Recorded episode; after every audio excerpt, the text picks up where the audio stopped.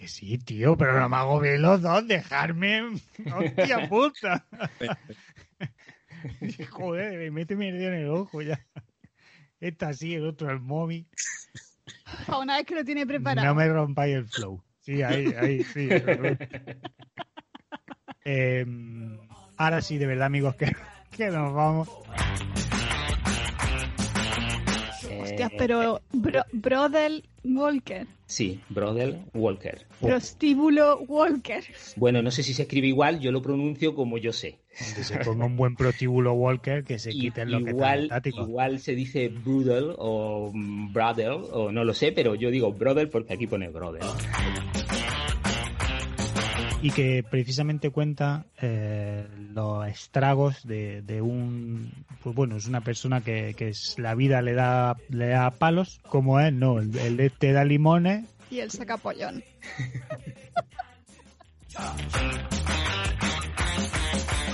eh, me he acabado el libro de, para nuestro club de lectura. La cómo era ¿Cómo? La víspera de casi todo. Vale, vale. Muy bien. Madre eh... mía, y el audio de este.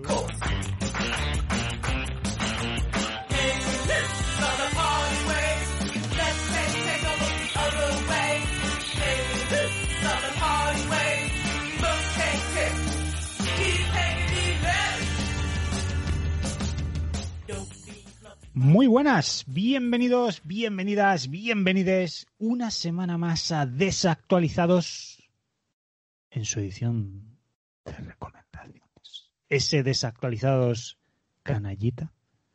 Ese desactualizados que tanto os gusta porque os resuelve el fin de semana o una tarde libre. Porque venimos aquí con tres recomendaciones. Esta semana más, cuatro recomendaciones bajo el brazo para llenar todos esos huecos libres que, que bueno, pues que esta pandemia nos está dando, ¿verdad? Así que Esperemos que disfrutéis y ya sabéis que no se puede recomendar solo y por eso siempre lo hago muy bien acompañado por la creadora eh, de contenido en su OnlyFans, Angie. Hola, al final se lo van a creer, ¿eh? Deja de empujarme al desnudo. Creador de contenido también en su otro canal de OnlyFans, Luis. Eh, propicios Días. Mi canal de OnlyFans se llama propiciosdías.com. búscalo, búscalo que estoy ahí. Haciendo cerámica por estilo Ghost. ¡Oh, qué buena idea! ¿Y con qué hacen los huecos de...? Yo ahí lo dejo. Y, por supuesto, eh, si leéis el título o el resumen de, del episodio, pues ya lo sabéis, no hay sorpresa. Pero si no hacéis eso, amigos, preparados. Sorpresa. Sorpresa, porque también esta semana nos acompaña el amigo Matt. Pues sí, muy buenas a, todos los oyentes de Desactualizados. La verdad es que me lo pasé tan bien que he querido, he querido apuntarme a otra. Esto es una Hemos conseguido engañar, no me lo creo. Dos veces. Locurón. Toma. Y un servidor, el señor Caneda. espero que estéis todos muy bien. Chicos, vosotros, ¿qué, tal andáis? ¿Cómo, ¿Cómo lleváis la semana? ¿Cómo lleváis el día a día? ¿Todo bien? Muy bien. Ya, bueno, cuando salga esto no lo será, pero en el momento en el que estamos grabando, el fin de semana, sí que estoy muy contenta. Ajá, muy bien, muy bien. Luis, anda, ¿todo bien? Yo estoy bien salvo, que sigo triste. Yo de vez en cuando, cuando me acuerde, voy a comentarlo, que sigo triste porque mi restaurante favorito en Granada todavía no ha encontrado un nuevo sitio y no ha abierto. O sea, cerró y todavía no ha vuelto a abrir. Así que sigo triste. Bueno. Oye, déjales tu cocina o algo que puedan eh, pues mira, no sería mala idea. Eso estaría guay. Tú ofrécelo por si acaso. Es que además, con el tema de los riders, ahora que se ha puesto de moda que la gente no sale de casa, que te llevan la comida, no les hace falta un sitio físico. Puedes, con una cocina, tú haces la, comida y, la llevan, te la llevan a casa y ya está. Pues te los llevas a tu cocina y luego pues que salga la gente, los riders que le lleven la comida a la gente. Bueno, ojo, ojo con eso, ¿eh? porque yo vi un, eh, no me sé ahora el nombre, pero vamos, un youtuber inglés eh, que se dedica simplemente a hacer vídeos. de, Gerardo. Probablemente, será Gerardo Francisco, eh, que se dedica a hacer mm, como vídeos de troleo y de putada y de cosas así. Y tiene un vídeo en el que se propuso hacer una cuenta de Deliveroo, pero lo que hacía era... Menos dice, que no iba a dar nombre. No, nombre, digo, no, no das nombre del youtuber que no me acuerdo, yo qué sé, tío, Francisco, Francisco el del Delivery. Pero bueno, la cosa es que se abría una cuenta, diseñaban como una web falsa y ponían menús que era pues de una cadena de supermercados que hay aquí muy famosa que se llama Mark and Spencer, pues compraba comida preparada de Mark Spencer y le, pues la calentaba en el microondas, te la ponía en una bandejita y eso entregaba. Entonces hice un vídeo de decir, mira lo fácil que es esto. No, no va nadie a comprobar las condiciones de higiene, no va nadie a comprobar. O sea, yo lo dejo ahí, ¿no? Para todos aquellos como nosotros, que somos aficionados también a, pedir comida y demás, eh, porque ¿qué eso sucede? Y nadie va a la casa y de hecho cuando venían los repartidores a recoger tal, pues era desde el balcón de su casa, que vive aquí en un pedazo de edificio de estos tal, y se la bajaba con una cuerda literalmente desde el balcón, pues todo lo hacía en plan de quiero forzar la situación de que Deliveroo este diga qué está sucediendo, ¿sabes? ¿Qué pasa aquí? Oye, pues se pegó, hizo no sé cuántas entregas tal y se pegaron como un mes con la tontería haciendo eso y... Pero que le sacaba dinero, que claro, Hasta si que- él, si él vendía el plato a 8, 9 No, pounds y a él pero- le costaba 3 o 4 en el supermercado, Pero no, a ver, no ganaba nada porque hay que decir en su favor que luego en el paquete que te daban ponían el dinero de lo que el, el otro había pagado. sí, pero que me refiero que, que, que le sacaba Hombre, claro que le beneficio podía, le podría sacar beneficio, pero él luego Sí, en que- el mismo paquete ponían una nota, mira, esta- esto es para este vídeo, tal no sé qué, esto es lo que te ha costado la comida, te pedimos disculpas, que esto es lo que te hemos puesto, que lo sepas. Eh, pero vamos, me quedé flipado, tío, de madre Sí, mía, se cansó nadie antes, no Se cansó delante, sí, sí, es que es muy fuerte, tío. Pero sí, amigos, animando aquí, ¿no? A que pidáis comida a domicilio. Básicamente. Y, mm, Y Matt, ¿cómo está? Como está, claro. Yo estoy, yo estoy, yo estoy bien. La verdad es que no me puedo quejar. Sí que es verdad que eh, no, no tengo una queja para compartir con vosotros, pero la recomendación que os voy a hacer me pesa tanto que la tengo que llevar en la mochila todos los días y, y voy jodido, voy jodido en el metro de Madrid. Cuando, pero, pero bueno, la verdad es que me lo estoy pasando muy bien. Así que estoy deseando compartirlo con todos vosotros. Ya estás haciendo mini spoiler, ¿eh? Te ¿eh? estás haciendo un... un- está creando hype. Eh, es como Y hay que aprender del maestro. Tomar nota, tomar nota de eso que me pesa. la- Estás bien, pero te duelen los hombros, vale. Ahí estamos. El señor Caneda, ¿qué tal? Bueno, estoy bien. Tan alegre como siempre. Estoy, pues la verdad es que no estoy mal. neutro. Estoy neutro, no me puedo, no, bueno, neutro no estoy, pero no, no me puedo quejar, pues mucho trabajo ahora, que, que- que es bien, ¿no? Eh, Doy gracias por ello. Y en verdad, lo único, deseando poder viajar a España y, y ver a la familia y, y- y ver a la gente, es lo, es lo único quizás que podría decir ahora. Por el resto, pues bien, tirando. Muy bien, muy bien. Tirando. Exacto. Así que amigos, ya sabéis que en este programa no podemos hacer recomendaciones sin antes eh, ser un espíritu neutro, ¿no? No podemos entrar siendo muy felices o siendo muy negativos. Tenemos que hacerlo neutro. Tenemos que hacerlo en paz con nosotros mismos. Y es por ello que ha llegado la hora de...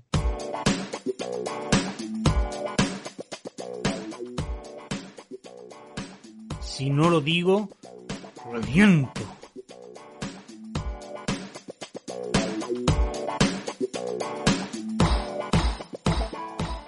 Bueno, hoy tengo una queja y me voy a, a poner un poco, eh, pues, el, el disfraz del señor Caneda. Me voy a volver un poco eh, energúmeno, por, por decirlo de alguna forma. Ah, muchas gracias. Ya, ya, ya, bueno. Te ah, lo suelta como de buen rollo, pero te lo suelta. Ya, ya, ya, no, pero el ahora... disfraz del canela de subnormal. Ah, No, no, gracias, no, no. eh. Ahora lo entenderéis cuando, cuando, cuando diga mi queja. Eh, mi queja es em, a una frase que he oído mucho a lo largo de mi vida y, y que no me gusta. Entonces, pues es esa frase refrán que dice, se dice el pecado, pero no el pecador. Y me toca mucho la polla. Me parece que la persona que va y te dice el pecado y no te dice el pecador es tan sumamente gilipollas como la que le ha dicho el pecado a la otra. O sea que tanto uno como otro, cogeros de la manita y os vaya a tomar por culo. Que os vaya a comer huevos, hijos de puta. Ah, y me quito el disfraz del señor Caneda ya.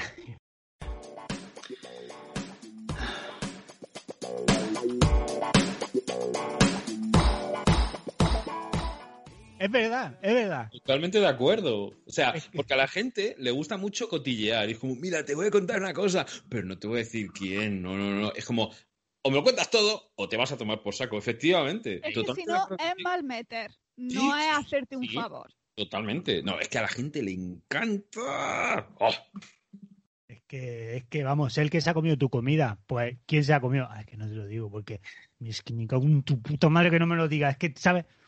Es que, hostia, tío. ¿Y quién sería el primero, eh? Que dijo esa... ¿Quién fue el que dijo? Te, te dice el pecado, pero no es pecador. Pues el que tiró la piedra y escondió la mano. Joder de puta, tío. Sí que es verdad que tiene una connotación religiosa el tema que, que, bueno, que puede venir de esa, de esa herencia eh, católica cristiana que tenemos en, en este país, ¿no? O sea, que los, que los curas se iban de la lengua, pero luego no decían quién era Claro, el la, la frase históricamente viene del confesionario. Ahí está. Alude al, al secreto de confesión, claro que sí. O sea que sí. Ah, Iván, alguien, alguien se ha abierto un OnlyFans, pero no te voy a decir quién. Exacto. No voy a decir, está en este Claro. podcast, pero mm, yo no te lo digo, tú puedes buscarlo. Pero sí, sí, además que pues estoy muy bien, muy buena queja, muy buena queja. Es como, pues sí, es como los putos refranes, que quien buen árbol se arrima, buena sombra le cobija. Pues, ¿Por qué? ¿Qué tiene que ver? Pues no. Y si me, y si me pongo en el lado del sol, ¿dónde puede estar la sombra? Hombre, ahí quizá ¿Eh? va más un poco por el lado metafórico, ¿no? Es como, Y si el sol está siempre arriba y el árbol no es, ¿ahora, ¿ahora qué? ¿Ahora dónde está vuestra puta sombra? Menos mal que Matt viene poniendo un poco de cordura a esto Sí, porque sí. se te va un poco. No, pero, pero además, si analizas ese, ese refrán, que no me había dado a mí por ello, es como, mm, si te pegas a este que hace las cosas bien o que tiene pasta y tal, pues a lo mejor te llega algo de Te enseñan a ser convenido. convenido, muy bien visto. Entonces, eh, no, es, no es, el refranero no es tan bonito como lo pueda parecer inicialmente. Pues sí, amigos, bienvenidos a Desactualizados Refranes. Edición refranero popular. Ahí está la sorpresa de esta semana, ¿no? Vamos a traeros pues los refranes más calentitos para el verano. Esos refranes Analizarlo. y analizarlos, esos refranes que podéis decir en las discotecas, eh, podéis acercar a una muchacha y, y bueno, con, con tal vez, ¿no? Quizá con la voz de Matt, pues os acercáis y le susurráis al oído algo como Pero en una discoteca lo mismo tiene que gritar un poco.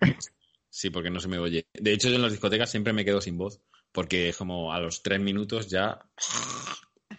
Así que ¿Tú no me... imaginas, Angie, como la única mujer presente aquí? Ah, A ver, esto sirve para, para mujer, hombre, ¿no? Yo aquí no, no quiero poner barreras. Pero, ¿cuán, ¿cuán erótico es si yo me acerco a ti en la discoteca y te digo, perro ladrador, poco mordedor? y te digo, ¿te, te tomas algo? Lo que pasa es que justo el que ha elegido te deja un poco mal. Porque hay mucho habla, pero poco hace. Ahí lo lleváis, amigos. El Hay que elegir refrán. bien el refrán.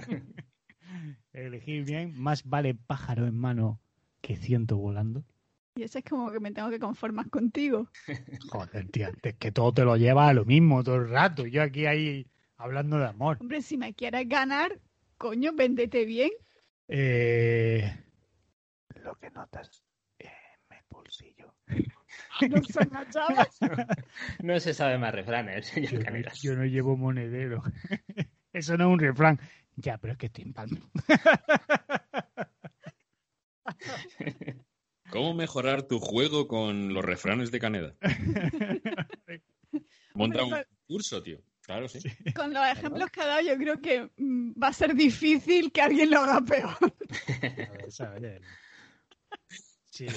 Bueno, bueno, bueno, vamos hasta, hasta aquí. Bueno, bueno, a- animaros, decirnos vuestro refrán de ligar en discoteca. a ver, ¿Tenéis, a ver. tenéis un, exacto, ¿tenéis un refrán favorito? No lo vamos a poner ahora porque es complicado. Pero bueno, la gente desde sus casas, si se ocurre alguno o apetece pensar alguno, ponérnoslo en los comentarios. ¿Cuál sería vuestro refrán de discoteca? Exacto, que se acerca el verano y necesitamos aquí tener cositas frescas. Hombre, tú no.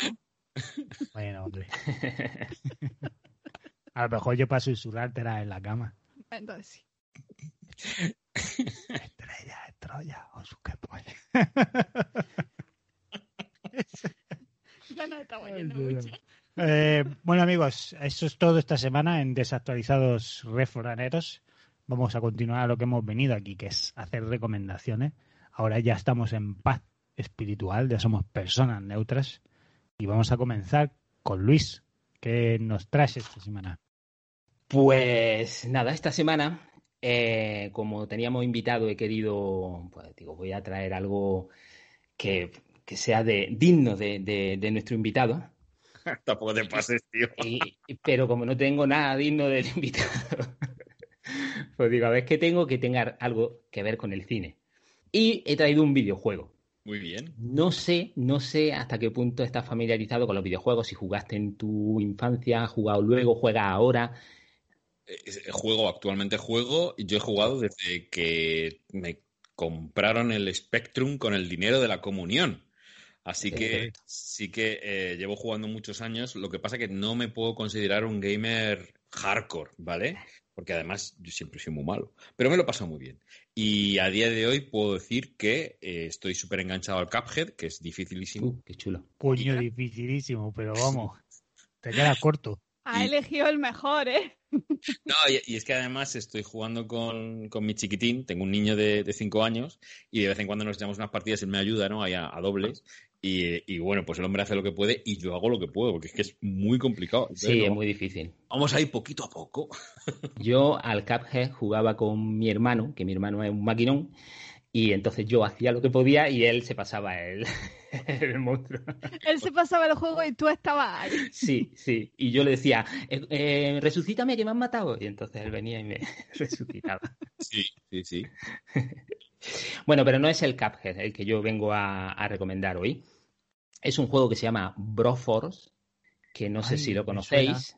Me No. suena- Me suena a mí. Vale, Bro pero está muy relacionado con el cine, porque eh, este videojuego, eh, los personajes que tú puedes coger son eh, actores o personajes de películas de, de acción de los 80 y 90 y algunos un poquito más, eh, más modernos.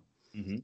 Y eh, todo, o sea, desde el, desde el título, Broforce, ya hace referencia al bro, ¿no? ¿No? A la palabra esta de, de eh, hermano, de guay, de amigo, de tal.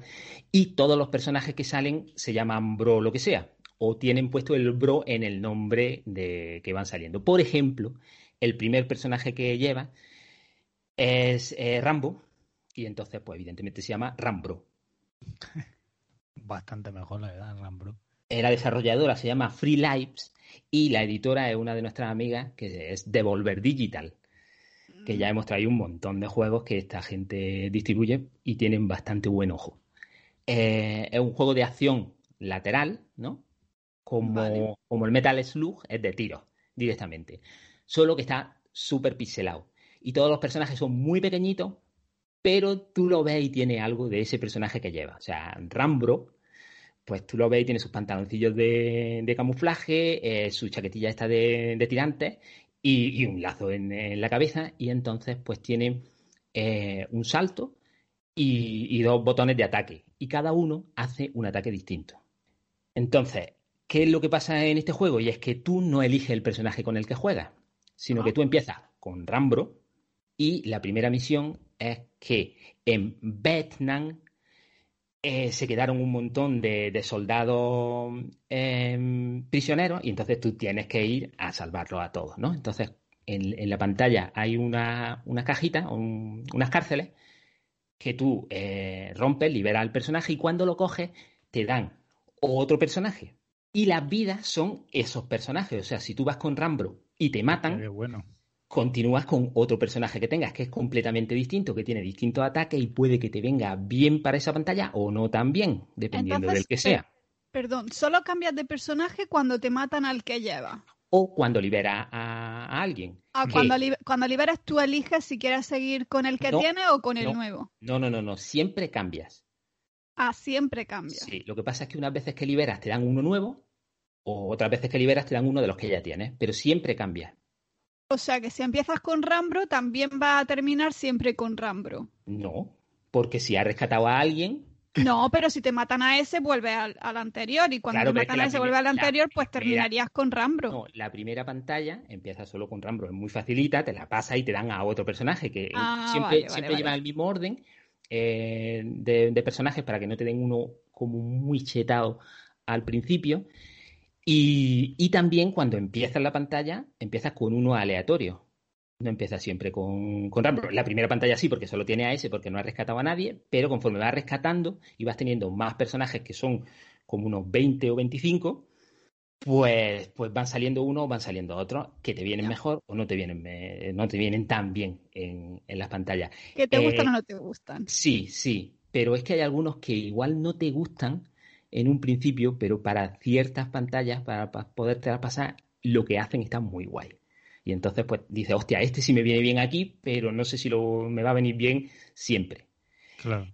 El, el juego, he dicho que es pixelado y es mm, lateral, y se ve, mm, ¿os acordáis del juego de los worms? De los Sí. gusanitos estos. Pues pasa como en ese juego, y es que tú disparas a la tierra, o sea, a lo que es el terreno, y lo vas destruyendo también. Entonces tú puedes hacer un camino subterráneo y ir destruyendo todo, to- todo el, el- camino para llegar justo al final. Al final siempre es eh, que llega un helicóptero, te carga un diablo que hay con, con traje, un demonio con traje, y se, y se lleva a tu helicóptero, te, te rescata y te, y te lleva y te y eh, salva eh, esa pantalla, ¿no? Porque como son todos americanos, pues todos van a salvar Obviamente. a esto. Es todo, todo el juego es como muy bruto y, y muy exagerado, porque ya el logotipo es como el águila de, la, del, de, de los Estados Unidos, con unos brazos súper fuertes, con una estrella con la, con la eh, bandera de Estados Unidos y tal, y siempre hay una voz que te dice los nombres de los personajes y te va diciendo cosas y es como una voz como la de Matt. Potente. Sí, pero además exagerada un poquito para que sea, para que sea más gracioso, ¿no?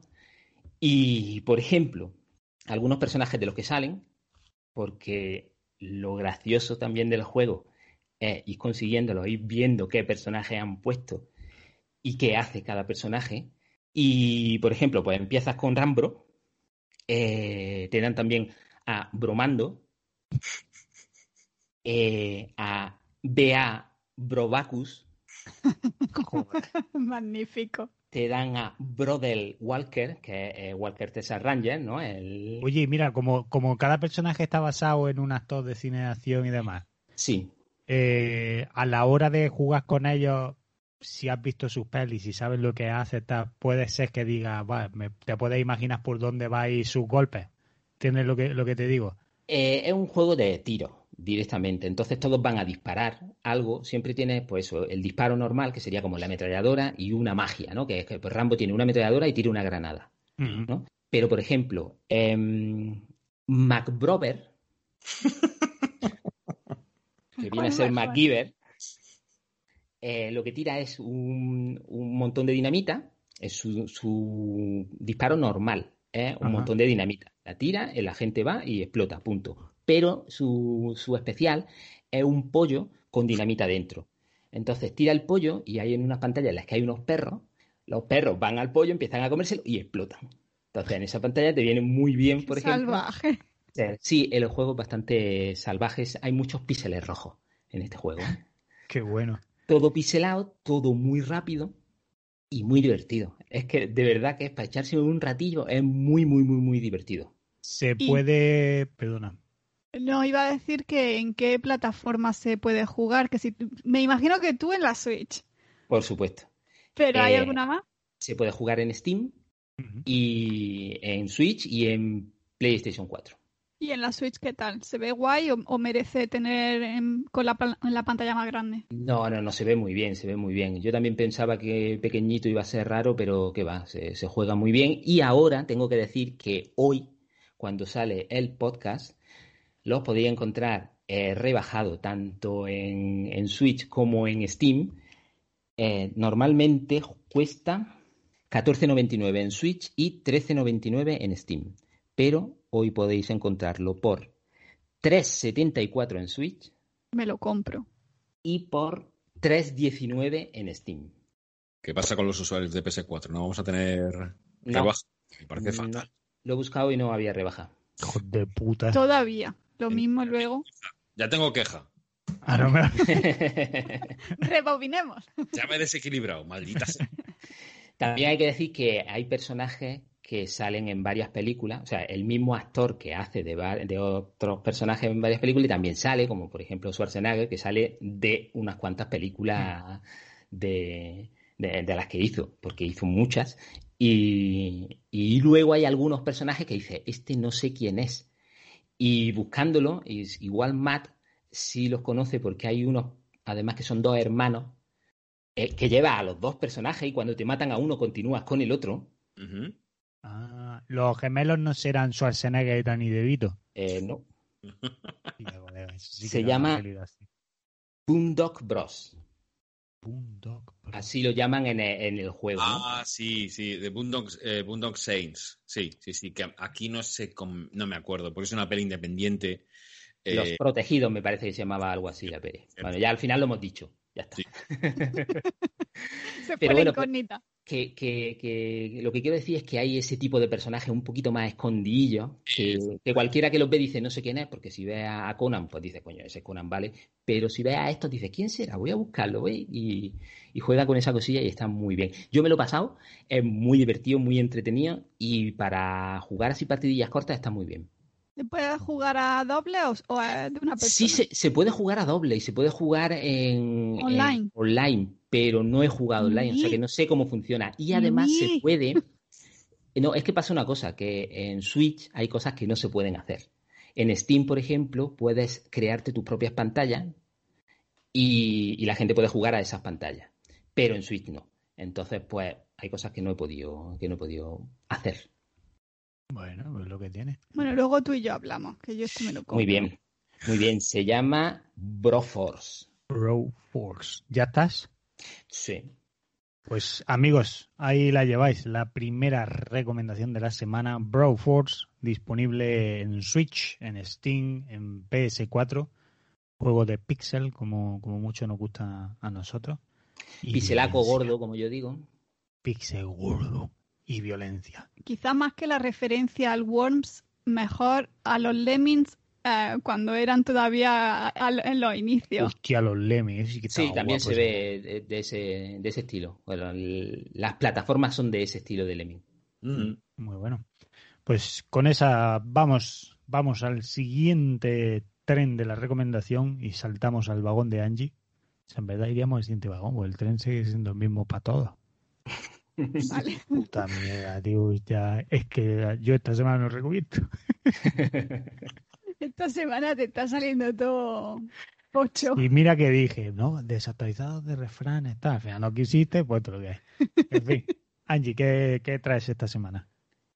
Pues yo esta semana traigo media recomendación entre comillas. ¿Esto qué es?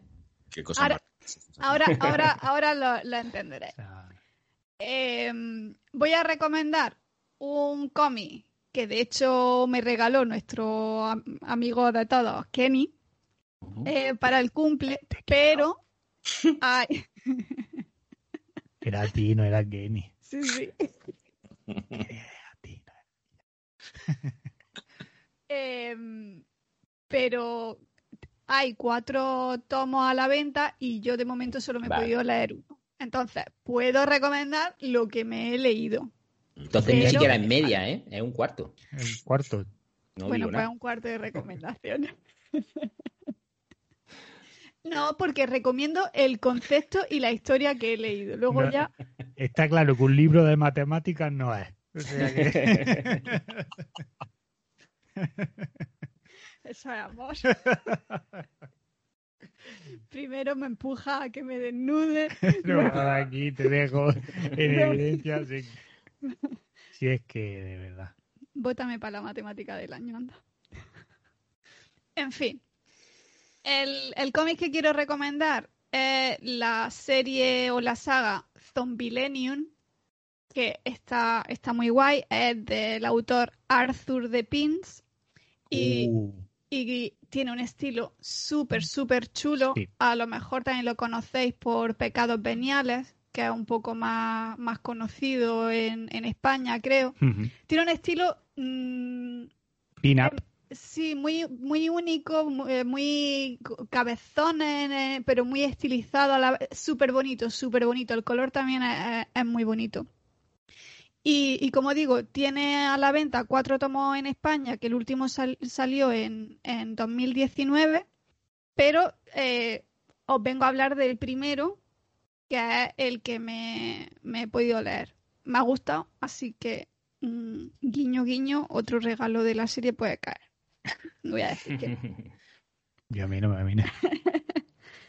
La primera parte se centra en Gretchen, de hecho se llama Gretchen y es una de las protagonistas de esta historia y es que resulta que Zombie está basado en que hay un parque de atracciones de terror. Eh, todo el mundo obviamente sabe que es un parque de atracciones de terror, pero pues lo que te esperas, pues la casa de los fantasmas y tal, pues que sean empleados que, que están haciendo de... Pero la sorpresa que te trae este universo o este, o este tomo es que los monstruos son monstruos de verdad. Vampiros, hombres lobos, hombres invisibles, zombies, que además hay uno- un grupo de zombies preparando la canción de thriller. Tiene toque humorístico que está, que está muy divertido. Y, y bueno, la historia va pues de un hombre que eh, al, al principio de la historia es atropellado por un coche en el que va un vampiro y, otro par de, monstruos. Entonces, como la han liado, porque obviamente no está bien ir matando a gente por, por la calle y ha sido un accidente, pues deciden devolverle a la vida convirtiéndole en, vampiro. Y al convertirlo en monstruo, pues ya su vida normal, tal y como la conoce, pues desaparece y tiene que empezar a trabajar en el parque de atracciones. No es una decisión que. No es una decisión, tiene que. Ese parque de atracciones está regentado, digamos, por una, un personaje que, que es como la máxima autoridad, pero le dan así como un poco de misticidad, de que no sabes quién es, siempre le hacen como referencia. Sabes que va, que va a ser alguien gordo, eh, te dejan algo entrever al final con girito y, se queda súper, súper bien. Y ya digo que el diseño, una monada, el color súper bien, es formato europeo. Y el primero, como digo, se llama Gretchen. Luego tenemos el segundo que se llama Recursos Humanos. El tercero, Control Freaks. Y el cuarto, Laura Bruja. Y yo me he quedado con muchísimas ganas de, de leerme los siguientes. Porque se lee súper rápido, pero es súper entretenido. ¿Quién publica? No sé si Bueno. lo has mencionado, no me he enterado. ¿Quién publica en España? No lo he mencionado, pero lo publica D-Books. D-Books. Vale. Muy Qué bien. bueno. Y Qué son, eh, como ya he dicho, es formato europeo, pero dentro de que es formato europeo no es de los más caretes. Son 14 euros cada tomo y son de media una, unas 48 páginas a color. Muy bien. Así que muy, muy recomendado. Se ve guay. Sí, tiene, tiene muy, muy buena pinta. A mí lo que me hace gracia es eso, que los monstruos que normalmente los conocemos porque van matando gente, ¿no? Las historias así y tal, aquí es como, no, pero hoy ha sido por accidente, hoy hay que arreglarlo, ¿no? Sí, de hecho, en el, en el parque de atracciones, eh, si, si la lían en algún momento porque el poder se les va de las manos o tal, eh, quedan terminados. Se les rescinde el contrato, entre comillas, y eso quiere decir que, puff, ya no están. O sea, Que- que no pueden liarla porque, claro, de- tienen que llamar atención para que la gente vaya y dar susto para que la gente vaya, pero no para que piensen que son algo que no, que, No para que, tengan humanos. miedo de verdad. Claro, no, no pueden mm, mostrar que no son humanos. Hmm. Que, pues, eh, Qué guay. joder. Me mola además eh, el- El hombre invisible además es súper divertido porque está súper frustrado de, de trabajar ahí y, y él lo que quiere eh, él es una momia porque va vestido de momia pero es invisible. Si no llevara las vendas no se le vería. Y, y de hecho como te introducen a, a- como te presentan a los personajes es porque él se ha escapado y está haciendo autostop porque se quiere ir de ahí y no pueden, van van a recogerlo y es cuando tienen el accidente. Además, mola el, el estilo de, de este hombre, es guapísimo. Los, los libros que han mencionado como anteriores a él, de los Peanuts y demás, son un pasote y, y tiene un sentido del humor bastante guay. Este es más estilizado que, que el otro. Los otros son como más SD, son como más bajitos. Sí, no es formato europeo de No, así tan grande. No el cómic, digo los diseños de los personajes. Ah, vale, vale. Que lo- los de Pecados Veniales son como más cabezones, sigue siendo el mismo estilo de dibujo, las mismas características, pero los personajes son como más achatados, digamos. Mm. Los de los de aquí, los de Zombilenium son más estilizados. Qué bueno. Y, y hay más diferencia entre un personaje y otro. Eh, Tienden a tener las cabezas así más redondas, los ojos más redondos, pero luego hay otros que el diseño es totalmente diferente porque es lo que le pega. Por ejemplo, un hombre lobo pues es mucho más angular, es, es Hmm. más grandote, ¿no? No es tan... Entiendo que aunque obviamente se centrará en la vida de los monstruos en el parque este y tal, pero el, el rollo es un parque al que va, pues iremos nosotros, ¿no? Ahí al parque tal. Sí, eh, en, en este en particular te, empie- te empieza presentando a los monstruos, lo que pasa que luego quien te va dejando más intriga es Gretchen, que ella es una bruja. Y, y por qué está allí. En teoría está allí como, Eh. como becaria. Ah, vale. Ya, lo va- ya lo- ya la hemos jodido, ¿eh? Ya la- Eh, es una becaria, pero es una bruja poderosa y, y es como el personaje central que va, que toma bajo el ala, digamos, al, al nuevo monstruo. Y, y bueno. Es que eh, me, me, me mola, tío, porque me recuerda mucho una, una serie que había en Netflix, y creo que solo tiene una temporada, que se llama Dark Tourist, que es como el, el turista oscuro. A ver, me recuerda en el sentido que es un tío que un hace... poco alejado, pero. Sí, pero es el sentido de un- una persona, bueno, una persona, la, la gente esta que hace turismo eh, Ah, a vale. países en conflictos de guerra, tal, o sea, Ujú, turismo sí. que, en el que tu vida está en peligro, ¿no? Para tener momentos de adrenalina. Claro, entonces en- hay un capítulo, no sé si era el último, tal, pero bueno, hay un capítulo que lo dedica a un, a un ex eh, fuerzas especiales de estos americanas y demás, que, que está retirado y que él ahora lo que hace es que tiene como una especie de casa de- del, del terror, digamos, que es de tortura, Mm. y la movida es que él, si eres capaz de aguantar 24 horas, él te paga a ti un millón de dólares. ¿Y cómo será el asunto que a ¿Cómo- día de cómo hoy... seguro tiene que estar de que no los va a pagar? Claro, claro, claro. Entonces es muy heavy por lo que él cuenta, porque tú llegas allí, entonces el tío pues se sienta contigo y eh, no sé cuántas horas era, tiene un contrato que es como un mini libro pequeño, porque tienes que, que pues eso te, además de, no, no, no es firma tal, tienes que leerte todo lo que te, lo que tal, porque es temas de salud, es temas de seguridad, tal, sé qué. Entonces al final tú aceptas absolutamente todo. Eliges una palabra, eh, chocolate. Entonces, pues sigo chocolate es de se acaba, ¿sabes? No, no aguanto. Y es muy hardcore porque el tío cuando ya ha ido por todo eso, hace pues un perfil psicológico, tal, toda la pesca, llama a la policía y le dice, mira que hoy tengo cliente, tal, sé qué, Yo porque tengo otro sepáis". gilipollas que quiere. Sí, sí, porque claro, el tío cuenta y dice "Es que muchas veces pasa, claro, escuchan gritos, no sé qué, y los vecinos llaman a la policía. Entonces no es la primera vez que estamos en una sesión y aparecen tal, entonces pues ya les he explicado lo que me dedico, lo que hago, pues entonces se les llamo, ah, vale, pues ellos ya saben que si en esa zona reciben una llamada de, mira, el de la casa la escuchó esto, pues porque está trabajando. Es la forma perfecta de eh, asesinar a alguien de verdad y que no vaya. No, no, pero es que es muy... Montar un negocio, ¿no? Durante cinco años estás, no, el negocio va bien y tal, me viene gente y luego ya consigues matar a alguien y no se nota. Claro. y no se nota. Claro, es que una, una de las cláusulas que tú... te, o, te, o te haces el asesino de la mafia o lo que sea y eres tú el que se encarga de... Es que el, el tema está de eso, en que una de las cláusulas que tú firmas en ese contrato es que le eximes a él si te mueres de un ataque al corazón. Ya, ya, no, pero eso es accidental. Yo lo que digo es que ya como no va a ir la policía porque tú ya le has llamado porque hay ruido, pues Claro, ya pero puedes que- hacer lo que- en realidad lo que te salga. Pues que por eso, a eso me refiero, a lo mejor yo te mato yo de verdad.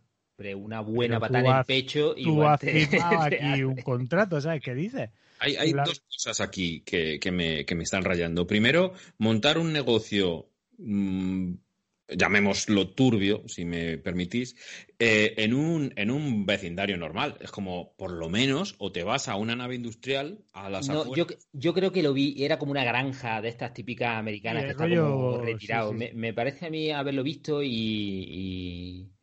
y... eso estaba un poco retirado. y, por otro lado, Joder, Andy nos estaba contando una cosa sobre un cómic super cookie y tiene Caneda aquí. nos ha bajado el nivel, ha sido como.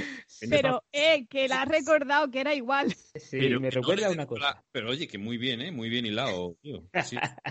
Eh, bueno, amigos, pues esta es la intervención de Matt. Eh, no, no trae nada para recomendar esta semana, una lástima. Pero no, ha dicho ni... Mira que te lo he dicho al principio de que empezara. Es que me ha recordado porque digo, ¿quién va a un parque de atracciones de monstruos? Es que yo no voy a ir. Contra, pero tú vas a un parque de atracciones y está la casa del terror. Cuando sube a las montañas rusas, lo que busca es la emoción, la adrenalina, no es porque vaya a campo de flores. es que lo que pasa es que se especializa en la, en la casa de fantasmas y los paseos del terror y tal. Sí, muy, muy bien. Pues descartarlo, amigo sí que, a ver, por, por no dejarle tan mal al hombre, buscamos adrenalina y buscamos, buscamos sustos en un parque de atracciones normal y el parque de atracciones que tiene ese señor montado en la granja, pues es de AUPA, ¿no? O sea, es la, la experiencia definitiva para el que busca la adrenalina, joder. Hay gente para todo, desde luego. Hay gente, pues menos más que contarle este tío y no el que se va al frente de Gaza, que también, también sale o a, Chernobyl, también había uno que se iba a Chernobyl a darse una vuelta por allí. A bañarse en, los lagos nucleares, madre mía. Eh, claro, pues si te sale un tercer brazo. Que digo que hay gente que, que, pide que le secuestren, ¿no? Hay negocios también de, mm. que te secuestran y tal. Eh. Hostia, la, bueno, Game, esto es spoiler, exacto. esto es spoiler, no es siguiente. Si no lo habéis visto, mm, parad, vamos a poner, adelantar 30 segundos. A, lo mejor justo adelantáis y estamos diciendo el final. no, pero no hace falta decir el final. No, no hay que decirlo, pero la, la película de The Game, mm. solo digo eso. Eso es lo que ibas a decir. Pasa 30 segundos y ahora estamos con otra cosa completamente distinta y la gente dice, hostia, ¿qué habrán dicho? Que ahora están hablando de fútbol. Pero tú sabes lo que es un spoiler. Bueno, pues eh, te he dicho muchísimo con eso ahora mismo. Em, bueno, ¿ya, ¿ya lo tienes? Sí. Esto, pues ahí, ahí la lleváis. ¿Tiene algo más que te recuerde a...? No, no, la verdad que no. Segunda recomendación de la semana. Eh, recuérdame el nombre. Zombieland, has dicho. Zombilenium. Uy, casi. Segunda recomendación de la semana. Como Millennium, pero con zombie. Vale. Zombilenium de Arthur Le Pens. Le Pins. Sí, porque si fuera Le Pen. Mm, un poco igual, igual no. Arthur Le Pins, disponible de, en España por parte de la editorial D-Books. Y ya sabéis, tenéis que ir a vuestra librería de cómics favorita para apoyar a vuestro librero y comprar los cuatro tomazos. Sí. Y ahora, bueno, tampoco que me apetezca mucho, ¿no? Pero ha llegado el momento ahora de que nuestro invitado va a saber que está en mi la recomendación, vamos, pero bueno. que, que, sin rencor ni nada, lo digo así de normal. Uy, se está cortando, se corta, no os oigo. Menos mal, eh, Matt, perdona, menos mal que es Luis el que va a editar y no Caneda, porque si no... no se me había olvidado. Yo corto luego al Caneda, todo lo que dice está cortado. No te preocupes si, yo, lo digo para que no trolee a Matt. no, no, no. Voy a cortar hasta su recomendación. Tú fíjate si. Un programa sin caneda. Eh, pues sí que tengo, tengo que decir que, además eh, eh, me avergüenza, me avergüenza lo que voy a recomendar, porque veo vuestras, vuestra estantería, ¿no? La que, la que estoy viendo ahora, mogollón de, de publicaciones de, de, espada y brujería, ¿no? De aventura, tal, fantasía, a tope de fantasía y tal. La mitad los compramos, pero no los leemos. Es, sí, un forillo de estos de teatro. Entonces, em, yo tengo que reconocer que yo me leí El Señor de los Anillos, me fui comprando las ediciones de bolsillo a medida que iban saliendo las películas de, Peter Jackson, ¿no?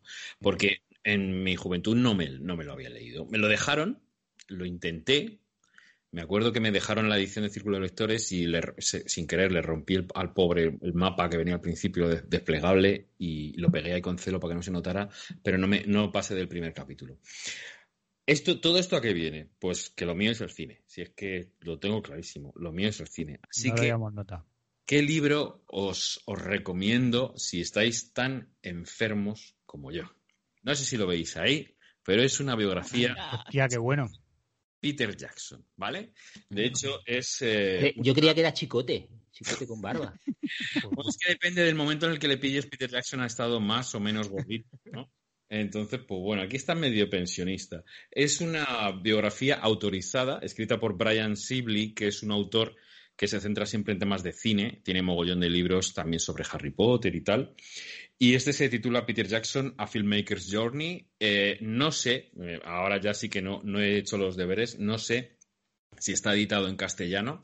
Eh, esto fue una compra por impulso, básicamente porque como sabéis que han reestrenado las por el 20 aniversario, qué mayores somos, las pelis de, del Señor de los Anillos, pues pues empecé a buscar, fíjate que me habré visto los extras que vienen en los DVDs, que son horas y horas y horas, eh, y me puse a buscar eh, pues entrevistas y tal, pero sobre todo sobre las pelis anteriores al Señor de los Anillos, porque a mí me, gustaba muchísimo, mal gusto, me sigue gustando mucho Brain Dead, mm. y luego, por supuesto, toda la evolución, Heavenly Creatures y The Frighteners, The Frighteners que se tituló en España. ¿Cómo se tituló The Frighteners en España? Agarra. Bien. Eh, entonces era como, jo, tengo que esperar a que Peter Jackson saque las ediciones em, restauradas de, sus primeras películas, que lo está haciendo, las está restaurando, ¿vale? Para estrenarlas otra vez en 4K y sacarlas en Blu-ray, que no existen en Blu-ray. Y, no tengo material de making of. De Bad Taste hay una cosa que hizo la tele neozelandesa y, empecé a rescatar piececitas por ahí de cómo hicieron Meet the Feebles, de tal. Y de repente me encontré una cita en un texto que hacía referencia a un libro y dije, hostia, claro, hay libros editados sobre la materia. Efectivamente, os estoy hablando de un libraco de 500 y pico páginas que todos los días llevo eh, colgando de mi hombro al trabajo y es en el metro, en el metro del trayecto del trabajo y de trabajo a casa, que es el único momento del día en el que puedo ponerme a, leer. Y os puedo asegurar que se ha convertido en mi lugar feliz.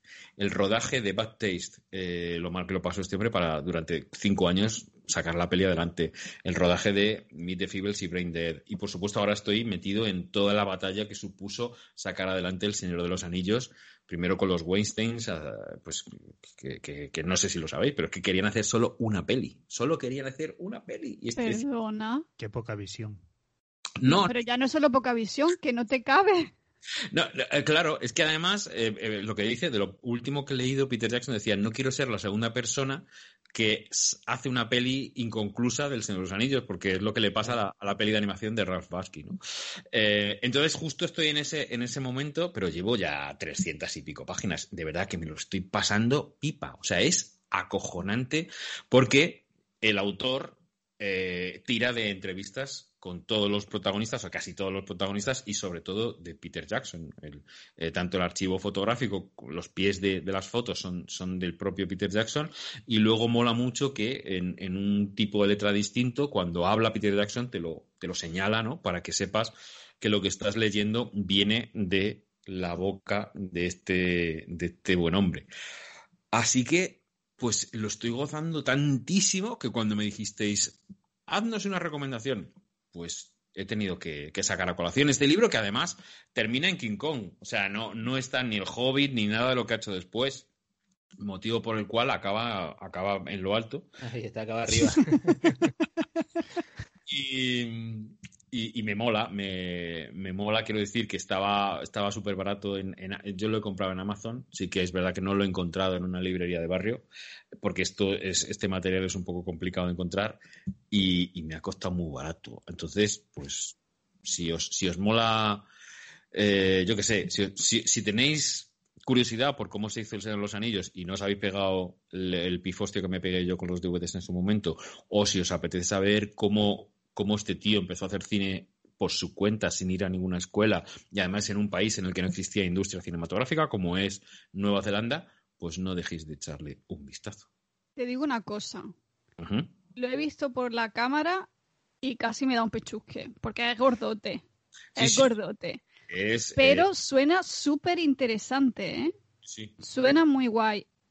Y, y parece, por lo que vas contando, como que se hace ameno y, y rápido de leer, que no, que no parece luego que sea tan grande.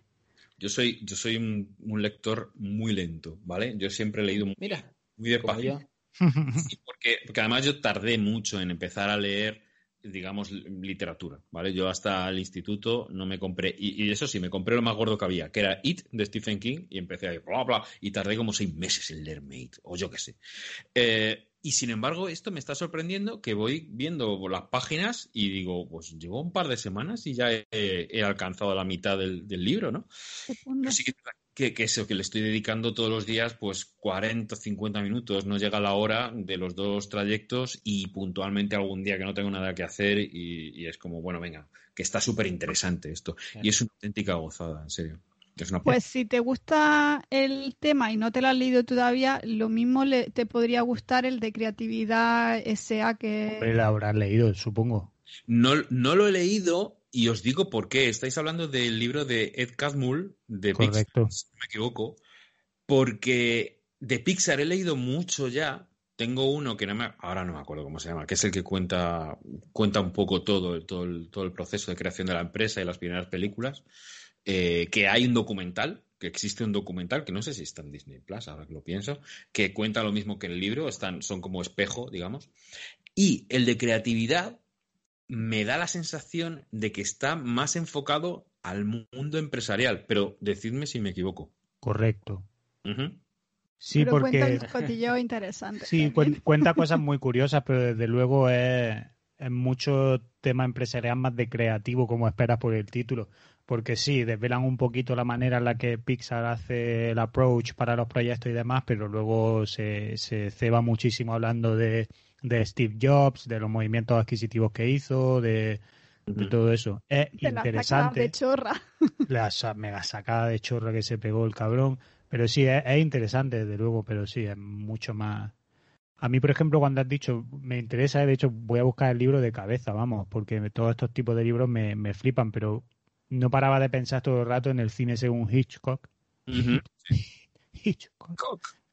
eh, que es súper interesante. O sea, todo esto es los que cuentan, eh, pues eso, ¿no? Su evolución en la industria, de los problemas que tuvieron en rodajes, cómo, cómo afrontaron, exacto, problemas que se encontraron y demás. Son, es, es- pero interesantísimo. Y Eh, ahora que mencionáis el libro de Ed Catmull, quizá lo he desestimado en su momento porque me he leído uno que se llama To Pixar and Beyond, que es eh, mi viaje con Steve Jobs para hacer de Pixar la, la empresa que es, que es del tío que pusieron a dirigir la empresa. Cuando Steve Jobs dijo ya, esto ya no puede ser. mm, Que es, eh, y el autor, no os quiero engañar, Lawrence, es Lawrence eh, no sé qué. Soy, soy, lo, soy lo peor, dando información. No, no, no, no te creas, ¿eh? Lawrence Levy, ¿vale? Lawrence Levy. Lawrence Levy. Te lo, te lo iba a decir yo. Y es, y claro, tiene, es, el punto de vista es súper empresarial porque es un director, es que no me acuerdo realmente de dónde venía, y le meten ahí y el tío lo flipa. Y mola mucho porque aprendes con él lo que implica una empresa del, del mundo del espectáculo, que es algo que él se le escapa por, Mm. Por todas partes. Y, y es súper guay. Y el que os decía de Pixar, que cuenta la historia, es de Pixar Touch, ¿vale? Que ese es el primero que me, que me leí. Y son una pasada. Así que me apunto, me apunto el de Ed Catmull, que además es un tío que me mola porque viene de, del, del- del universo universitario, ¿no? Que el tío era profesor de física o de... eh, que era realmente la, la parte matemática que era lo que hacía falta al principio cuando no, cuando no, las herramientas no estaban creadas.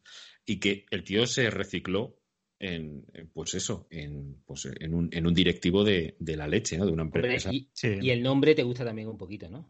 Ed Catmull. Ed- ah, Ed Catmull, vale. Pensaba que era Edgar Mull. Ah, vale. Entonces salió, digo, vo- ya voy a hacer, Voy a hacer el chiste, y- pero no, no me ha quedado bien. Bueno, este lo quito. He estado dos nosotros y me había librado del asunto. De hecho, em, hemos hablado de Taika, que es un grande, y sin embargo, me habéis sacado a Edgar Wright. ¿Qué pasa con Edgar Wright? Estamos esperando que estrene dos películas este año, o sea que yo estoy muy contento con él. Pero dos buenas. Hombre, el Last Night in Soho que tiene pintaza y luego el documental de Sparks. Yo, vamos, de cabeza, de cabeza. Es ojo que, que los efectos visuales son de Double Negative, me parece, y están ahora los cabrones. Como todas, todo es súper colega de la gente de Double Negative. Sí, señor. El único, él y Nolan, son los que mantienen Double Negative en Londres. Porque en, cua- en cuanto estos dos digan, pues ya no hacemos más, pues a tomar por culo Double Negative. Em, yo, mira, precisamente, y de- joder, es que lo que es el, el- el tiempo y el azar y estas cosas, tío. Pero me ha flipado muchísimo que, que tu recomendación haya sido un libro de Peter Jackson, porque en, en uno de los proyectos de los que estoy currando ahora, la productora por parte de los clientes eh, inició su carrera en Weta y trabajó en El Señor de los Anillos. Y precisamente en una reunión que hemos tenido hoy, eh, pues ha salido el tema del Señor de los Anillos y demás, y ha dicho ella, dice, ah, mira, espera, que os voy a enseñar una cosita, ¿no? Entonces mueve así la cámara y tenía la espada de Aragón colgada en la pared, la foto, una foto de Vigo y demás, y ha contado una anécdota que decía que por lo visto el Vigo, al parecer, le molaba mogollón andar por allí por el estudio, y dice que un día que estaban como currando tal, y si se escuchaba como todo el rato, como si alguien tocara la puerta, y sí, claro, y ya me levanto de que en polla esa, que abre la puta puerta y ya está, y dice que era el Vigo afuera con la espada, dando hostias en la pared, pero pues ya está, así para echar el rato, con, con su tal, que por esto, pues si se dedicaba eh, pues, con la espada, dando vueltas por el estudio, charlaba, pero como súper cercano al parecer, Sí, charlaba con la sí. gente, se iba por ahí, tal, y me ha parecido guapísimo, tío. Eh, de, de hecho, los, los que hayáis visto los audiocomentarios de Señor de los Anillos, sabéis que en las minas de Moria hay planos de Viggo Mortensen que está de perfil porque se había hostiado con una tabla haciendo surf, se había hostiado y tenía el ojo morado, entonces no le podían enseñar de frente y está de perfil, que es un- una, una composición de plano un poco rara. Y en este libro viene ya una foto de Vigo con el ojo morado, que es algo que no había visto nunca, y además con una revista de surf, el tío cachondo, ¿no? En la, en la, en la foto. Se lo debieron pasar muy bien en ese rodaje. Ahora que comentas, el, el libro hace un detallado desglose de cómo va creciendo Weta, cómo se convierte, o sea, Weta Workshop por un lado y luego Weta Digital y cómo van, van creciendo las distintas... Y la gente que se queda por el camino, gente que el tío que fue el que compró el ordenador y empezaron en The Frighteners, o me- mejor dicho, en Heavenly Creatures, haciendo cuatro planitos que hay en la peli, que el tío se vio tan presionado que tiró la toalla y era el tío que había iniciado Weta Digital. ¿vale? Y ese tío se fue a hacer efectos a otro lado, pero ya más sin estrés. Porque otra cosa no, pero estrés en estas pelis a tope. Buah, tiene, tiene que La ser... industria en general, yo creo. Sí, pero tiene que ser una, una película así tan grande de este tipo, tiene que ser, con tu- tiene que ser como trabaja hoy en día con Marvel. Eh, Sí. Básicamente ese rollo. Sí, sí, pero sobre todo en aquella época estaban desarrollando un montón de, de cosas que no existían. Mm. Tanto, o sea, lo que es, lo que es el, el Gollum, evidentemente ya se ha estudiado y se ha hablado mucho de él, pero a mí me gusta mucho eh, Massive, que es el, el software que desarrollaron para las eh, miriadas de gente, ¿no? Para hacer multitudes. Las simulaciones. La simulación, eso es algo que se empezó a desarrollar y por un tío que estaba allí y decía, ah, pues yo creo que esto lo puedo hacer. ¿Cuánto vas a tardar? Como unos dos años, ponte a programar ya, ponte ya a programar, que no llegamos. Mm. Eh, así que es súper guay, ¿no? O sea, el, el mero hecho de que en Nueva Zelanda es un sitio en el que, insisto, no había industria cinematográfica, de repente exista una mini ILM eh, y que ahora da servicio a todo el mundo, ¿no? Igual que cualquier estudio puntero eh, bueno, yo, supongo que tú lo, tú lo sabrás. Cómo, cómo en la escala, digamos, la ILM está arriba, evidentemente, pero Weta yo creo que está bastante cerca de, de la ILM, ¿no? A nivel de, pues supongo, lo que te puedan cobrar por, por unos efectos especiales. No sé. Pero no solo eso, sino que han sido también inteli- inteligentes. ah, Con El Señor de los Anillos han dejado los, los escenarios para que se puedan ir a visitar. eh, pues Es que el, el- señor de los anillos a Nueva Zelanda es Harry Potter a Inglaterra. Totalmente. Porque Sí. son, son Pero- dos sagas que han incentivado eso hasta que- el punto y de que hay asentarlo. gente que va de viaje a ver eso. Claro, Sí, sí. si claro. hubieran estado en la China, irían a la China, pero como están ahí, van ahí. Van, van- deciden a dónde van porque quieren ver eso. Mm. La, la diferencia quizá eh, entre las dos cosas que planteas es que Inglaterra ya, ya tenía una industria cinematográfica y, y- y ya tenía un turismo por, por... Pero Nueva Zelanda es que nos pilla lejos a todos. Todos, todos. A, sí, a correcto, ellos mismos correcto. también les pilla lejos. Claro, claro que sí. Sí, sí. Así que, muy bien. Y Peter Jackson ha hecho, le, le gusta hacer cameos, no solo en sus películas, sino también, eh, si veis una peli que se titula Hot Fuzz, eh, ahí veréis a Peter Jackson disfrazado de Papá Noel, eh, atravesándole una mano a Simon Pegg con una navaja. ¿Qué dicen? Ese era él. Claro que sí. Idea. Qué bueno, pues. Perdona, he de decir que mientras Matt recomendaba y comentaba, no he podido encontrar el libro en Amazon España, por lo tanto supongo que no está publicado en España. Pero si la gente se anima en inglés, está baratito, como has dicho tú, está a unos 9 euros o así. Eh, me, ha, me ha salido súper barato eh, y lo bueno que tiene es que aunque en inglés no pilles el acento neozelandés, al leerlo no trasciende. O sea, el acento Mm. se queda... Al peso ya ten- tendría que costar más caro. Sí, sí, sí, no sé. A mí, yo creo que cuando lo compré yo me costó 13 euros, 12 o 13 euros y fue como, ostras, qué guay. Eh, aunque solo fue por, por joder, cómo pesa, ¿no? Qué bien. Pero luego es que de verdad eh, no me podía hacer una idea de lo bien que me lo iba a pasar con. con Qué guay. Sí. Creo que los 9 euros era en la edición Kindle, se- en papel será lo que tú, lo que tú comentas. Por eso. Pero Sí. vamos, que es buen precio y más para un tochaco que de normal. Si, si el libro estuviera traducido, de los 25 no bajaba. El tema o el problema que tiene esto es que efectivamente se ha quedado desactualizado. Mm, rápido, Joder.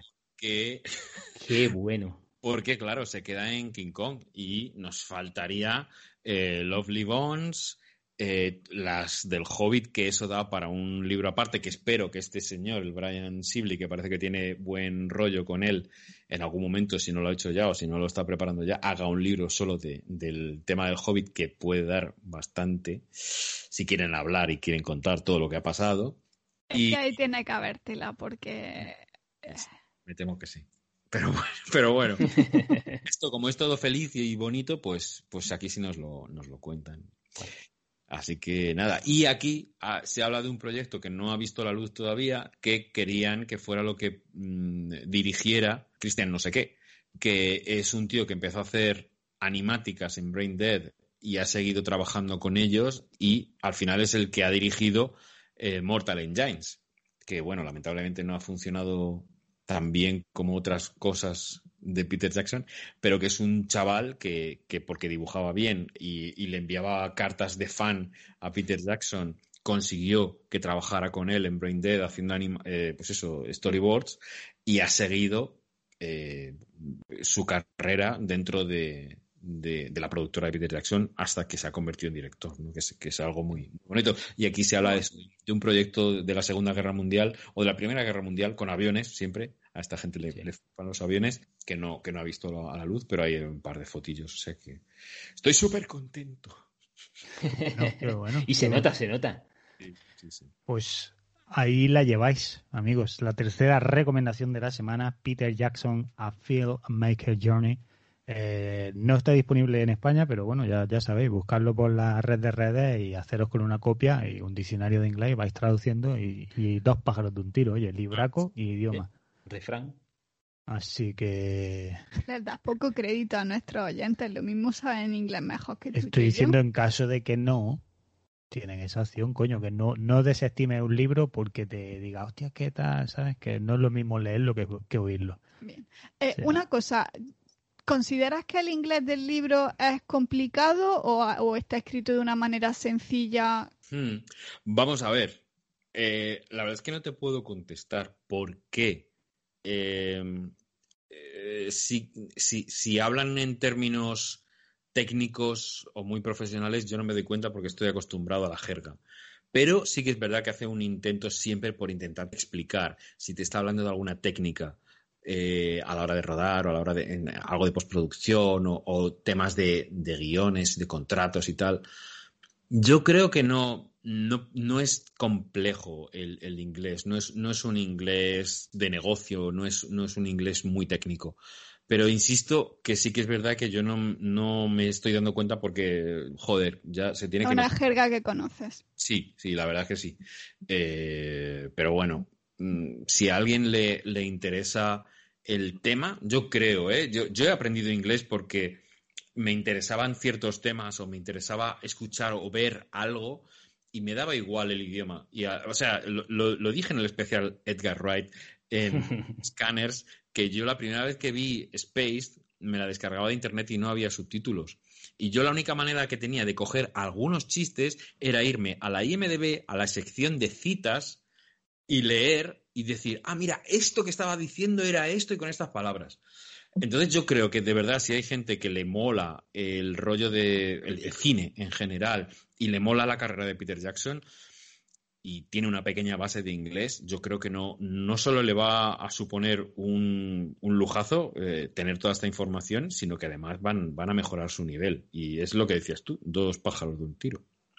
Pero he de decir que lo, lo, de ir a mirar la cita IMDB, lo tuyo es dedicación. ¿eh? No, no sé cómo Pasión. se me ocurrió, no sé cómo se me ocurrió, pero, pero fue, debió ser así de, de, sin darme cuenta, de repente dije, ah, pues hay una sección de citas en la MDB, coño, y va por episodios. Ah, pues venga, pues este episodio que acabo de ver, venga, me voy a ver los chistes que no he, que no he entendido.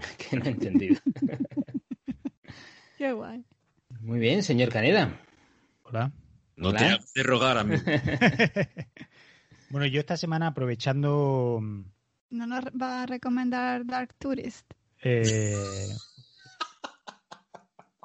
pues no es muy mala, la verdad. No te voy a recomendar Dark Tourist, pero sí te voy a decir otra cosa que sucede en, en ese documental. ¿eh? No, eso no te lo esperaba. Esta semana, aprovechando la, la visita de, de, Matt, yo eh, quiero recomendar una serie. No por la visita de Matt, en verdad, sino porque, porque me he acordado y voy a recomendar esta serie. quiero recomendar una serie que, eh, a raíz de que la segunda temporada se acaba de estrenar en Netflix, y es una serie que cuando la vi, eh, joder, me moló mogollón. Eh, como ya sabéis, aquí en este, en este programa yo soy probablemente el único que hasta la fecha ha hecho recomendación de, no solo de películas de cine X, eh, esas dos grandes obras de momento recomendadas como Pirates y Blancanieves, sino que he propuesto a la industria del cine porno cómo autorrenovarse y cómo aprovechar, o sea, cómo crear su propio universo cinematográfico a lo Marvel Sí. Eh, entonces esta semana no voy a traer una peli porno, voy a traer una serie que habla sobre la creación de la industria del cine porno en Japón. Y es una serie que se llama The Naked Director. Chulísima. Guapísima. Es una serie sí, que sí. está disponible en Netflix, puedo ver por Luis que también lo hace en Netflix España, y que precisamente cuenta eh, los estragos de, de, un, pues bueno, es una persona que, que, es, la vida le da limones y él hace limonada. En este caso, pues, pues no, pues se hace, se hace una carrera en la industria del cine adulto, pero con un twist. Y es que es la industria del cine adulto en Japón, que aunque no lo creáis es bastante diferente a la industria americana eh, por la manera en la que se generaba ese cine. Entonces empieza muy, muy, bueno, empieza el puto inicio de la industria, donde solo existe una, una corporación, digamos, que tiene controlado todo el negocio y distribución de cine erótico eh, y pornográfico. Eh, si no lo sabéis, en Japón el cine porno está censurado y se vende censurado, entonces... Hay que ver con lo depravados que son en algunas cosas y luego te, te censuran el porno. Una tetita. Eh, y luego, pues claro, este, este hombre de pronto ve un nicho de mercado de cine eh, sin censura, de cine tal cual como es. Y la serie es guapísima, es muy interesante por un lado todo lo que te cuenta porque es realmente curioso cómo se genera esa industria, eh, todos los tejemanejes que se hacían eh, pues eso, a la hora de, de, de, la promoción de las películas, de intentando hablar con los videoclubs, convencerlos para, mira, hostia, sabes que esta peli que no lleva censura ni nada, pero es como ilegal venderla, entonces mira, pues colócala por aquí y tal, es súper guay. Y luego y, y, creo que esto es bastante chulo. Es una serie que, uno, eh, ojito cuando la veáis, las manos siempre sobre la mesa, porque como os tapéis con mantita y tengáis la mano debajo, igual paja cae. Yo, eh, eso ahí lo dejo. Porque es verdad que no se corta un pelo. No. No vais a ver porno explícito, pero es que no es necesario para que acabe el capítulo y digáis, pues me hacía un pajote ahora mismo, vamos, que, que os lo digo. Porque tiene, tiene escenas que por la manera narrativa, la forma en la que te cuenta, la forma en la que está dirigido, todo lo que sucede, es, pero vamos, ya quisieran muchas pelis porno llegar a ese puto nivel. O sea, es muy heavy como sin la necesidad de, de recrearte el acto, te, te, te, lo muestra, tío. No es necesario verlo para decir, Dios, esto es guapísimo, tío, todo, todo lo que está tal. Mantiene la atención sin enseñar. Mantiene, exacto, la, la tensión. Muy bien, muy bien elegido ese adjetivo. Mantiene la tensión durante todo el capítulo.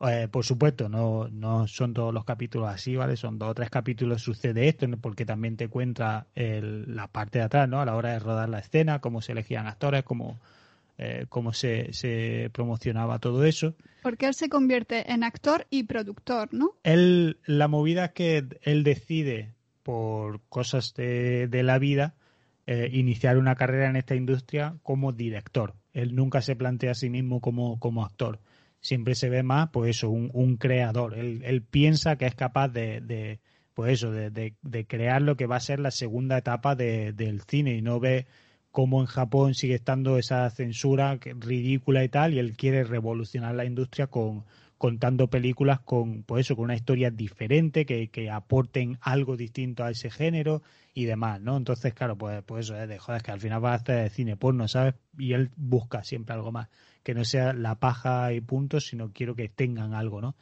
Entre eso descubre a una actriz eh, famosa, pues por lo visto todo eso, los personajes que salen aquí son reales y demás. O sea, la historia es basada en, en hechos reales. Eh, parece que sí, que hay ciertas partes, nombres y eso supongo que estarán cambiados, pero bueno, esto es una actriz que se hizo muy famosa porque la tía tenía el, el, el pelo en los sobacos y ella decía, este es mi coño así de gordo, esto no me lo depilo, esto es lo que hay.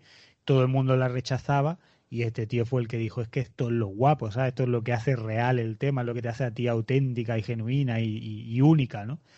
Y, y, bueno, pues, pues cuenta todo eso. Entonces. Es muy guay. Se acaba de estrenar la segunda temporada el 24 de, de junio, o sea, está ahí, ahí súper fresca. Y si no la habéis visto, de verdad que la, que la recomiendo. Fuera ya de la tontería y del erotismo que lleva en tal, es interesante, está bastante bien hecha. Y, y joder, es muy curioso ver pues, pues eso, ¿no? Los, los inicios de, de, una industria así en un país como Japón y cómo se, se afronta.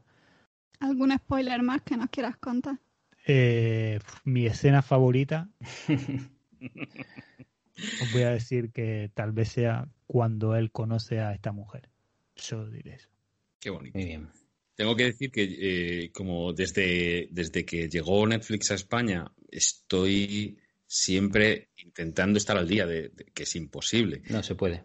De lo que se mete, de lo que entra, ¿no? En la, en la plataforma. Y ellos tampoco lo publicitan todo, ¿no? Entonces, pues estos, estas, estos bots de Twitter que te, cada vez que hay algo nuevo, ¿no? Que te, que te, te mm.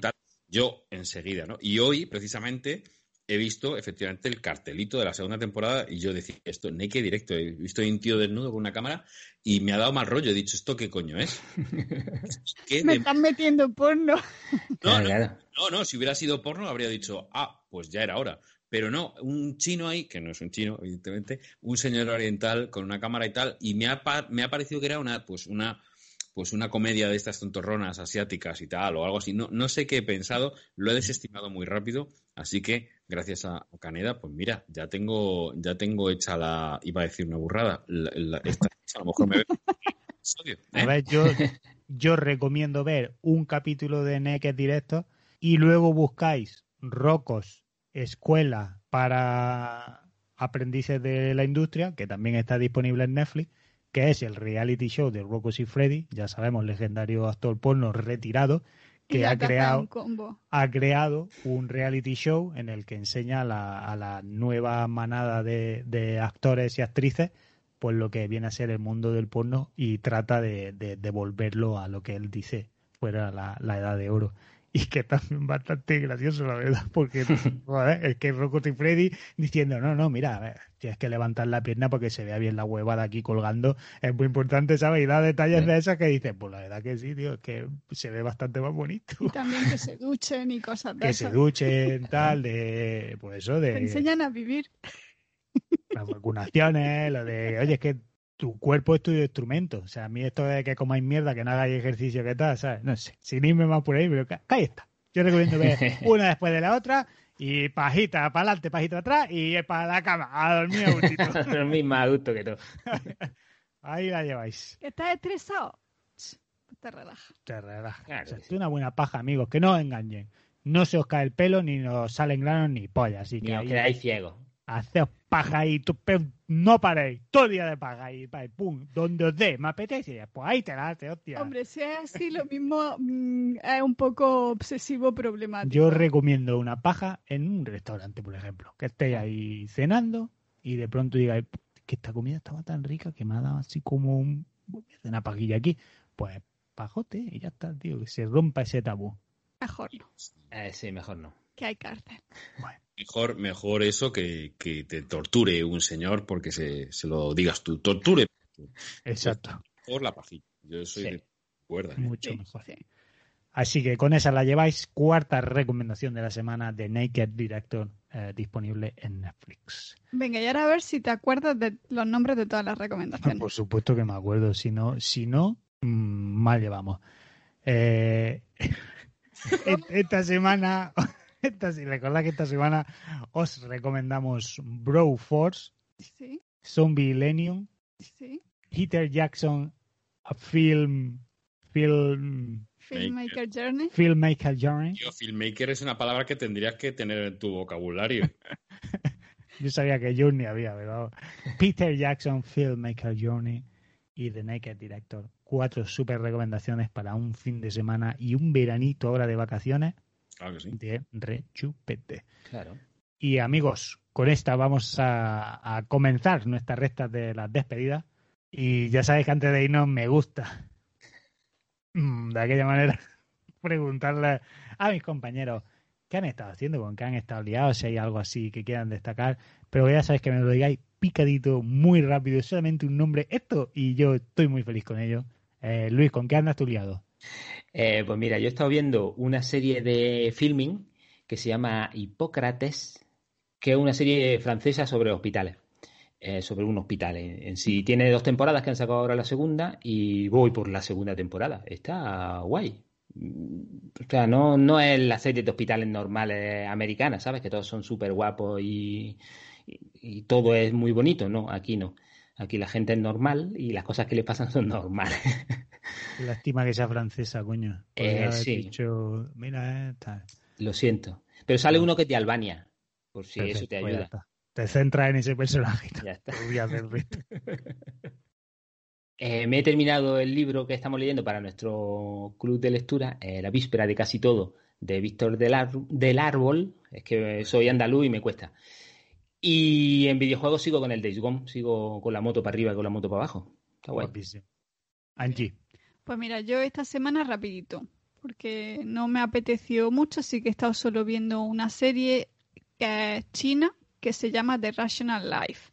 Y ya está. Y viendo cosas de arquitectos y de muebles y de cosas aburridas. Muy muy bien. bien.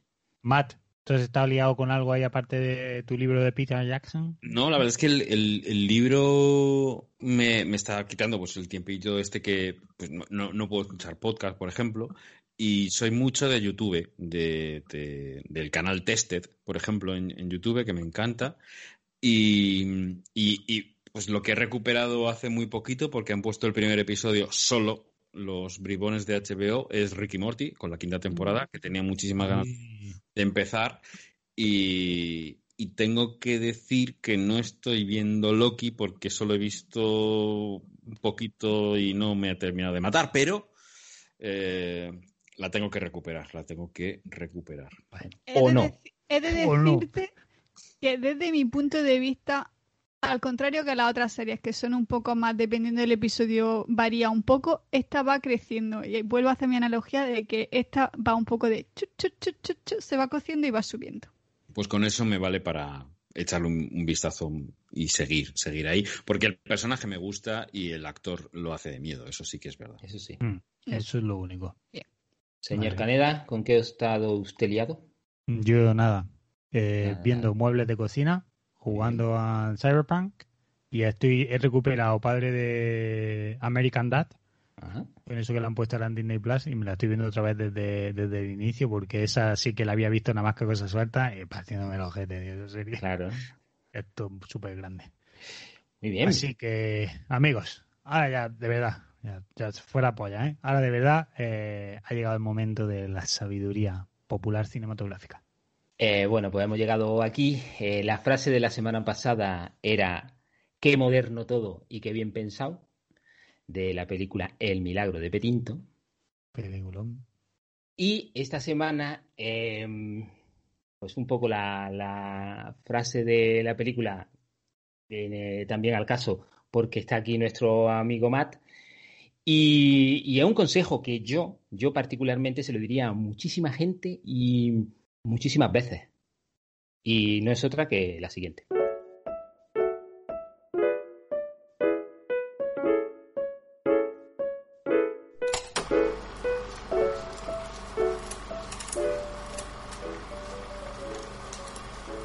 No tiene nada de malo un poco de silencio.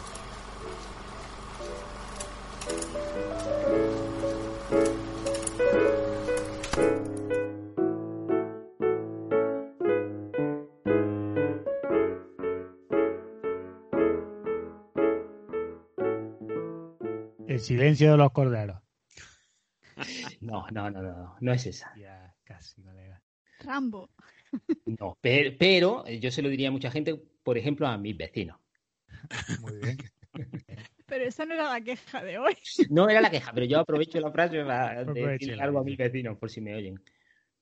Bueno, amigos, pues ahí la lleváis, la sabiduría popular cinematográfica. Ya sabéis que, que esperamos vuestras respuestas en los comentarios de iBox. Y, por supuesto, ¿cómo, ¿cómo puedo hacerles llegar a estos chavales mi respuesta a la frase de la semana? Pues tienes muchas maneras para hacernos llegar tu respuesta. Eh, nos puedes contactar en los comentarios de iBox. También nos puedes escribir a nuestro Twitter, arroba desactualizados. En Instagram, mensaje directo a desactualizados barra baja podcast. O nos puedes enviar un email a desactualizadospodcast arroba gmail.com. Y si tienes el día dadivoso, pues también nos puedes invitar a un cafelete en Coffee. K-O-F-I. Ahí lo lleváis, amigos. No será, no será que no lo ponemos fácil para que nos contactéis. Con esto ha llegado el momento de despedirnos, pero por supuesto, ya sabéis, no podemos largarnos sin antes darle las gracias a Matt, no solo por haber aguantado treinta y tantos, sino encima echarle huevo y venir otra vez más Y repetir. y repetir. Que queráis, amigos, me lo he pasado muy bien y de hecho, como agradecimiento, me voy a despedir con un refrán, que es como habéis empezado, que me gustaría, me gustaría declamar aquí.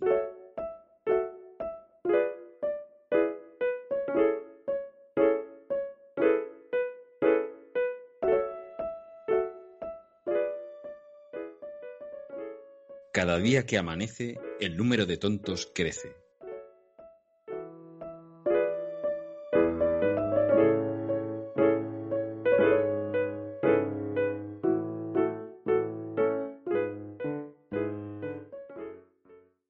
Sí. Esto, ¿eh? To- Esto como filosofía de vida. Eh, Es una indirecta para nosotros. Lo estás pasando bien, dilo claro, ¿sabes? Ya está. Eh, Sabéis que me podéis escuchar en Scanners en Campamento Krypton. Ha sido un lujazo desactualizados. Y yo de verdad que eh, para lo que queráis, aquí me tenéis. Te tomamos la palabra. Muchas gracias. Y para los demás, pues ya sabéis, amigos, no Mastercard, sino eh, deciros que es de bien nacido ser agradecidos. Y le damos las gracias a Juan Hachi84, PD, Chin, John Lasterra, MKC, Vicentita Vic, Miguel Ángel Lacal García, Desvaríos Frikis, Miquel C, Juan Lucas, Educas, Eketor, Jovealca, Abel Moriarty, Morlu, Chachi que sí, El Capa y Fonso DFTT.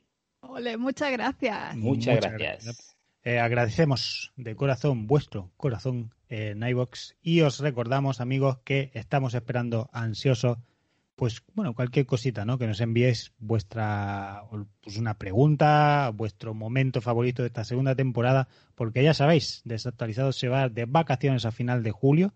Estamos preparando un programa especial espacial y para sencillamente no pensar el programa y que sea todo más sencillo, pues pedimos vuestra colaboración eh, inestimable en la que os brindamos una oportunidad, si es que la quisierais, para pues preguntarnos lo que os apetezca o hacernos saber vuestra recomendación favorita, vuestro programa favorito de esta segunda temporada eso te iba a decir, que si ahora nadie nos manda nada, pues yo me voy a inventar como que alguien me manda algo, porque si no... Eso que lo sepa, vamos. Un more, un more. Lo que pasa es que el programa va a durar cinco minutos, ya está. Exactamente.